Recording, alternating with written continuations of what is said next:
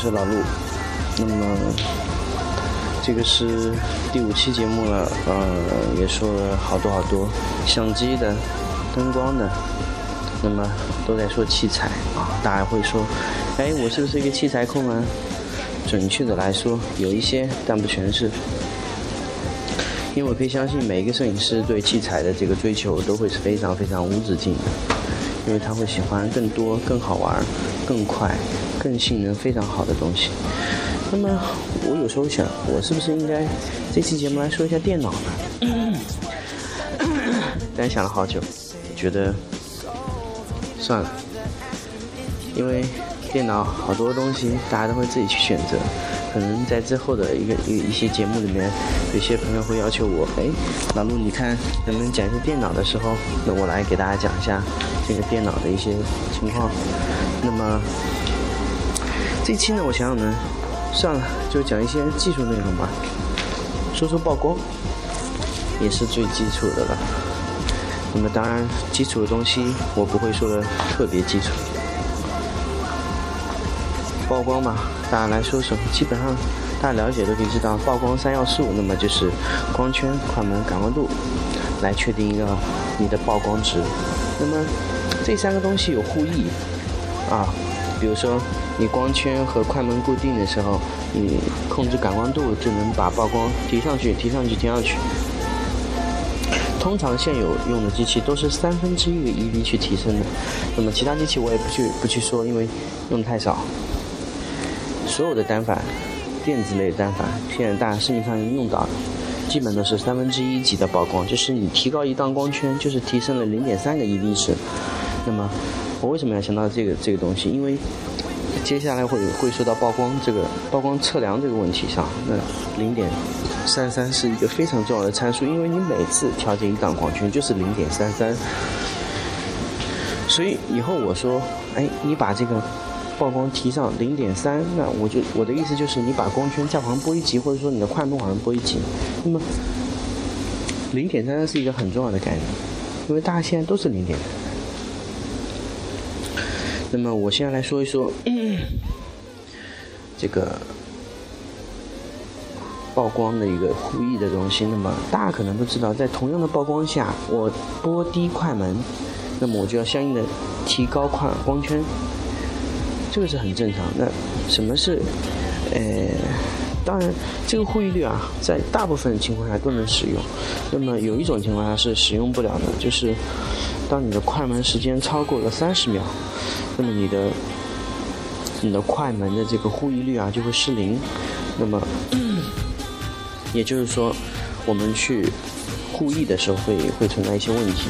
那么这个就叫互异率失效这个问题。OK。那么，我们怎么去去去去去去去互译呢？当然很容易，就是可以用安塞尔亚当斯的一个区域曝光法，就会讲到互异率这个问题。他安塞尔亚当斯是连续连续连续强调了这个这个互异率的这个问题，因为他在这个区域曝光法会连续使用这个这个这个定义，因为他会连续的去用到这个互异率。所以大家也也要去了解，可以大家可以去参考这个安塞尔当斯这个东西。我在这里讲会比较比较笼统去说啊，可能就是这边下一档上面的上一档，那区域曝光法可能更更会更会那个区域曝光法就是介于这个亚当斯的这个这个这个这个之前的这个汇率这个东西啊。当然，汇率不是他发明，但是他在汇率上进行升级了。那么汇率大家非常清楚，就是你三个参数调低任何一个参数，必然会有另外一个参数去补充它，才能得到原来那个平衡，那也就是一个平衡点。那 ISO 降低了，那么你尽量的要提高你的感光度啊。啊，感光度降低了以后，你尽量提高你的快门，啊，提高你的光圈大小，或者是减低你的快门速度，那来补偿它的这个这个这个曝光损失。那么，现在来说说这个我们所说的这个快门速度啊，速度越慢呢，得到曝光时间就越长。打简单来说就是一杯水吧，大家同样都是要把五十毫升杯子放满。那么，你不管是水流快一点，或者说管径粗一点，或者说你的水的速度快一点，这个都都是可以控制的。简单的来说，感光度就是水的流速，水的流速有多快。这个，那光圈呢，就是管子有直径有多大。那么，那么时间就是放水时间，就就就这么简单一个东西。大家可以把水演化成光线。那么唯一区别就是 ISO 和流速这个问题。ISO 呢，可能就是就是你的 CMOS 元件对光的敏感度，就是灵敏度会特别高，每每秒吸收的光线会特别多，就这么个问题。但感光度一高以后啊，你灵敏度高都会必然必然会带来噪音，那这个就是会会是一个问题。那我在之前也说过，感光度打得高会会引起噪音。那么噪音通过单色噪噪点是比较好消除的。那么杂色噪点是非常非常难处理的。那么接下来说一下这个曝光的一些其他的参数。刚才说了，呃，曝光护翼率，那么三要素大家都讲了。那么有时候我们我们有时候会会去想，呃，相机上几档 A 档，那么光圈优先，那么我设定一个光圈，设定一个 ISO，它给我测量一个数值，肯定正常来说我们都是固定两个值去测量另外一个值。那另外一个字可变，我们可控制。如果说，如果说我们能控制的量很少，那么我有时候我们会觉得，嗯，是不是觉得好像我们可控性变差了呢？有时候我们会想，哎，我们应该去找一些可控的东西。那么。M 档是最最可控，因为所有的东西都被我们调节了，我们想给多少就给多少，这就是非常简单一个问题，啊。那么当然也存在一些情况下 A 档拍不了的，比如说闪光模式呢是预先无法测光，它没有办法测光。那么 M 档是比较比较好的。那我现在用到现在都是使用 M 档。那么测光表呢，它也会工作。那有时候人家说，哎，测光不测光了，其实不是说不测光，是测光数值它没有反映在你的。上面就是它测光只是成为一个标准，它给你测量一个标准量，那么你可以参考或者不参考，你可以按照自己的要求去做，或者说你参考它的这个标准量，你可以参考出现场持续光源的参考量是多少，它它会工作，大家可以看到它那个条还是在工作的啊，没问题，那个测光标准都要继续继续在工作，那么，那么那么你 M 档是可可控全部，那么它是不给运算的，那么包括你那个。P 档也是给运算，你就是你给快门哦，快门感光度喽，然后就给你运算。当然你 ISO 也可以不固定，你可以打 Auto，它也可以给你自动运算。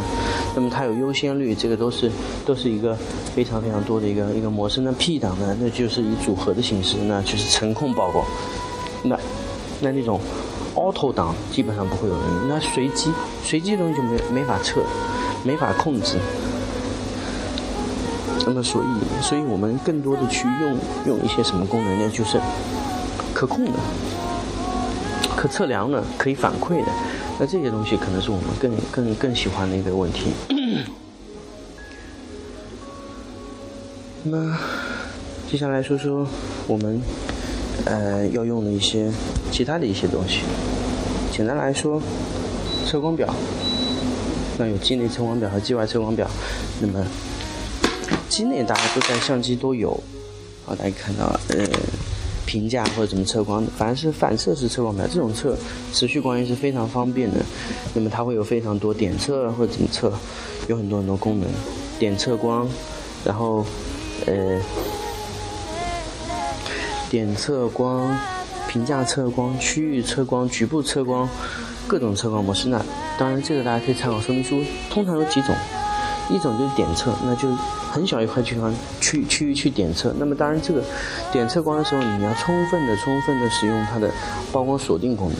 那因为你在测光之后，你会再再再继续构图。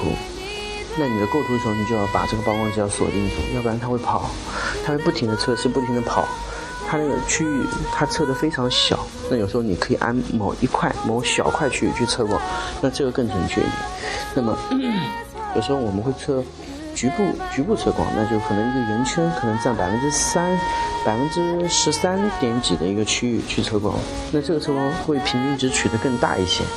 它会除一个平均值，那这个这一整个会做平均值。那如果说是单点，它是不做平均值，只是测那一个点，它的均匀度会非常差，所以它的可呃可控性很强，但是它的均匀性会很差。大家能理解我的意思吗？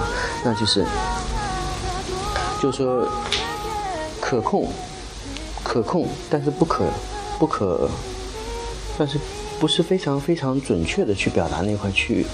那么如果，呃，局部呢，那它可控性弱一点，但它它的这个测量的可控就是可信值比较高。那么正常来说，如果我们要保证整体的评价，那我们当然肯定是要去测量局部的啊，整块区域。我通常使用评价测光，评价测光呢，呃，通常来说它会有一个非常稳定的算法。那像佳能就是。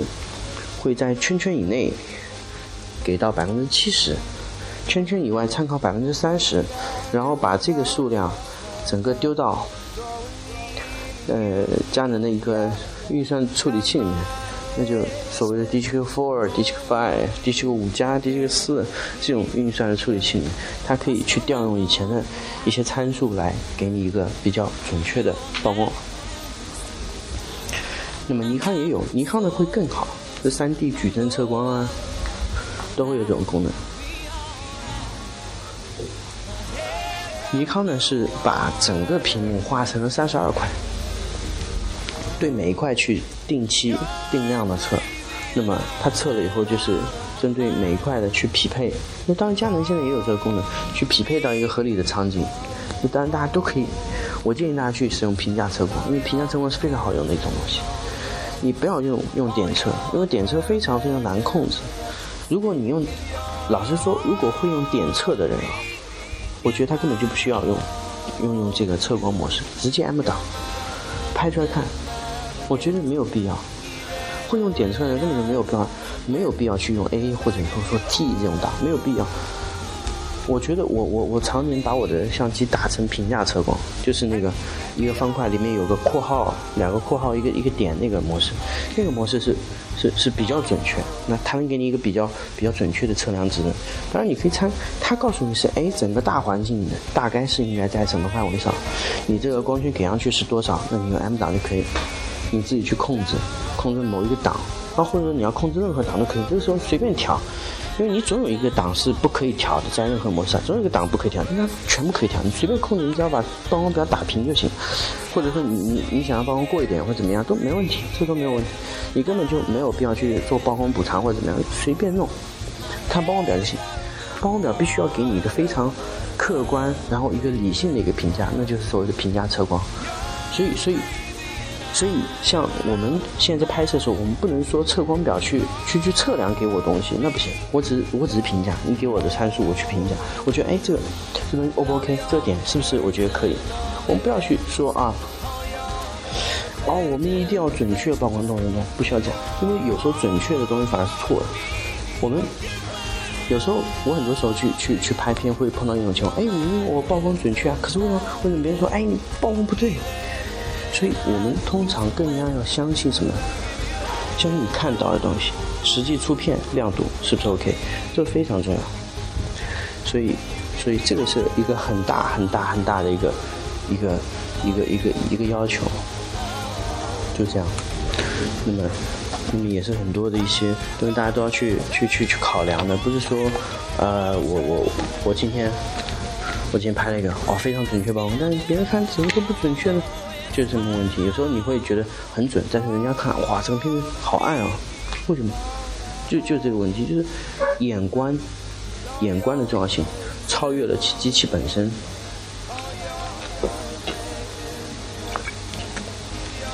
简单的来说，就这么简单一个问题，大家不要不要太去考量机器了。哎，我是一个理科生出身，那我一开始也非常非常去去参考这个技术指标。哦，曝光到多少？高光位是不是到二五五了？到多少？其实这个都不重要，有时候眼光更重要。有没有细节，可能并不是你们想要说啊如此如此的这个重要或怎么样，其实并不重要。眼观觉得 OK，但是没有爆 OK，我能看到细节，没问题，绝对没有问题。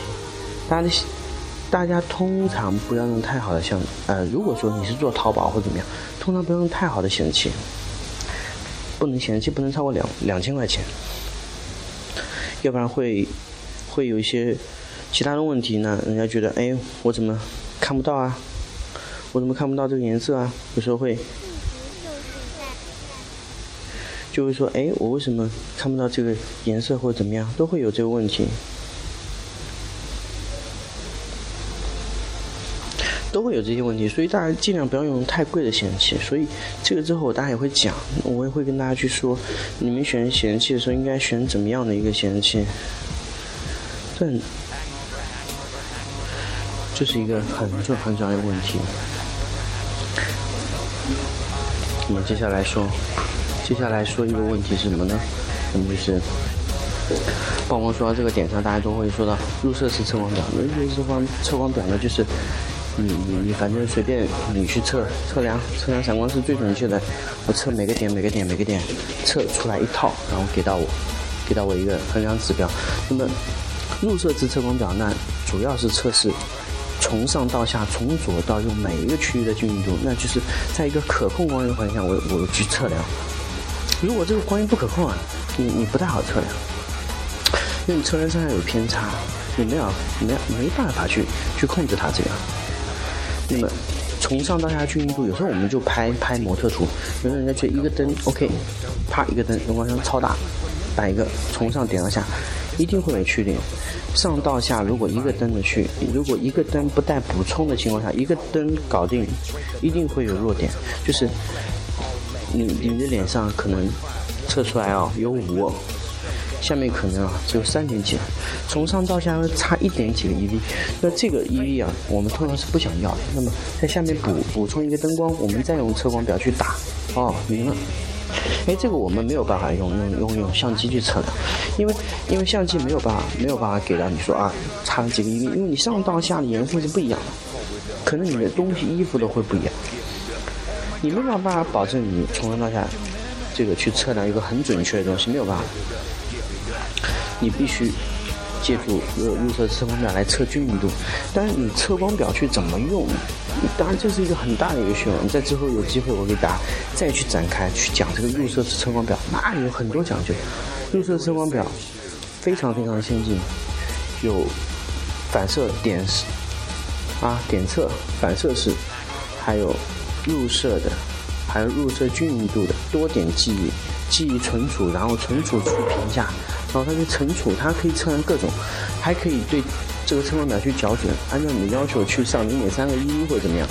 那么，比如说我刚才还是要强调，我说我的曝光里面就是，你拍的时候尽量提上去零点三个 EV，然后再降回来。为什么要这么操作？简单来说，暗部容易出噪点，那么在四十以下区会出噪点。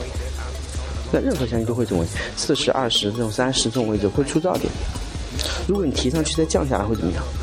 它本来是七十，在拍摄的时候没有噪点，降回去还是四十，没问题，这一点问题没有，一点问题没有。这个反正大家尽量就是往多的爆一点，是吧？尽量保证不过爆的时候，就就所谓的就所谓什么临界曝光法。当然，大家在对曝光很有很有感觉、很有很有把握的时候，尽量多爆一点，不会有问题。再降回来，质感会非常好。因为你后期会加对比度，对比度你黑场一靠的话，马上就回来了。有时候你根本就没有办法，有时候你可能可能都不需要什么，都不需要去去调整你的曝光，只需要给一下对比度就可以了。用曲线给一个对比度，你的黑场就控回来。那其实主要是过曝了以后啊，你会觉得这个片子灰灰没关系，灰可以控通过靠黑场靠回来，这一点关系没有。所以大家也不用去怕这个片子，哇，拍出好灰啊，过曝的感觉，过曝一点点就是灰，那么灰了一点点，但我们正常来说就稍微灰一点就可以，不要灰太多，那么就 OK。那么曝光呢，其实就这么多内容。你说还有很多很多其他的内容呢，可能会牵涉到一些参呃器材类的。那比如说入射式测光表，那么我也想想给大家在这后面讲讲这个测光表这个事情，对吧？测光表也是一个非常非常非常好用、非常非常呃注意点比较多的东西，会好用，但是用起来比较繁琐。当然你没有助手的情况下，一个人去点测 确实也比较烦。这样而且测光表的类目也非常多，有各类测光表。通常来说，一个测光表从一千块到五千块不等。那大家可以自己去选择。那之后我会给大家讲讲一个测光表。现在用测光表真的好少好少，我很碰到好多摄影师都已经开始放弃使用测光表这个东西了。但是它真的很好用。当然你可以选择不去用啊。有时候我也我也我有时候也没有在用测光表，因为我一个人的时候我觉得很麻烦，我也我也不太用。那么我不用测光表，当然首先是我要考虑我要联机拍摄，那用电脑来测试也是可以的。那这个测光这个问题也非常非常讲究。那么在室内商业拍摄是用灯光大量灯光拍的时候，怎么去测光？那么借助什么器材？这个就是我之后会去讲的一些内容。当然，这个摄影这个东西啊，可能我讲讲一年，每年都在讲，每天都在讲，讲一年可能也讲不了多少东西，因为它太复杂，牵涉的面太多。我经常会和我的助理说。呃，摄影是一样什么东西？摄影是一门积累的艺术，它和任何艺术都共通，但是又不一样。它和绘画共通吗？共通，因为好多灯光的角度，还有包括它后期修图这上面，还有你的构图、美姿都会参考之前的绘画，因为绘画它更注重这个东西。那么你说纪实性的啊，它也，它它独有的一些东西就是它能记录。瞬间这东西它能记录，其他任何一个东西它没有办法记录，还包括好多的艺术理念都可以被融入到摄影中。比如说，嗯，雕塑或怎么样的一个整个位置的摆放、结构的控制，那么一个正常的一个色彩，一个一个摄影师他都必须学过三大构成啊，色彩、平面和立体这三个构成，大家都必须去学过，这是非常非常重要的一个东西。当然。现在有好多摄影师都没有去学，那所以他的弱点也在这里。他他不知道，他没有那种感觉。不是说我不是说一个摄影师去看过这种书就 OK，我觉得这远远不够。他能能要能去运用这些东西，他要长期的去培养这些这些感觉。所以有时候有时候，假如说搭一个场景，那大量用到就是平面构成和色彩构成。我我搭一个平面场景出来，其实立体构成用的很少。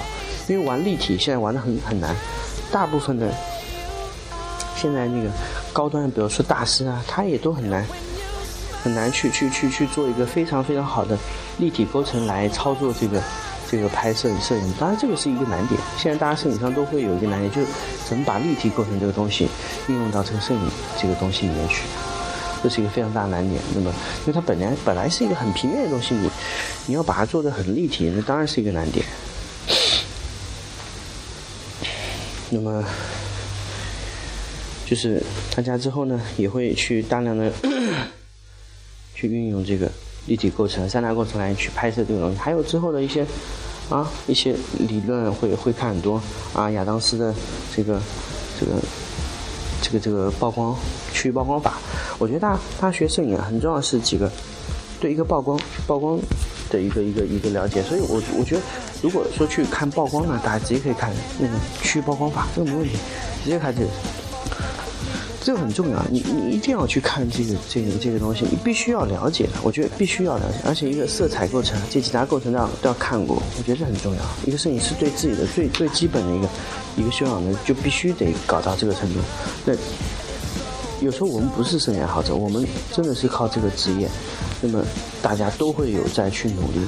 中国，中国，中国应该是世界上摄影师算，我觉得应该是算最多的一个一个国家吧，因为人也比较多。呃，有时候还有一点就是从电电影里面，也可以得到一些比较好的想法、创意，都可以看。我们大家可以去勤看电影，去关注那种感觉。因为电影是一种非常非常陶冶情操啊，提高你的个人素质，各种素质都会提高。比如说你对色感的控制啊，各种都会有一些，包括它音乐啊，非常非常棒。包括你视频剪辑会用到非常非常多音乐声音啊，这个都非常棒。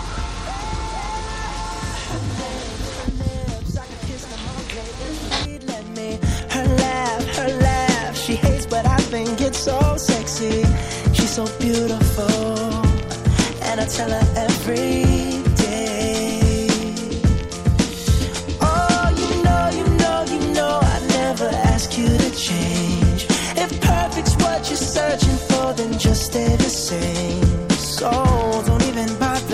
and if you look okay. You know I'll say when I see your face, there's not a thing that I would change. Cause you're amazing, just the way you are. 好，这期节目呢，就在我最最喜欢的那首歌《Just Where You Are》里面结束。那么接下来会说很多其他内容，在之后的节目中，大家再见吧。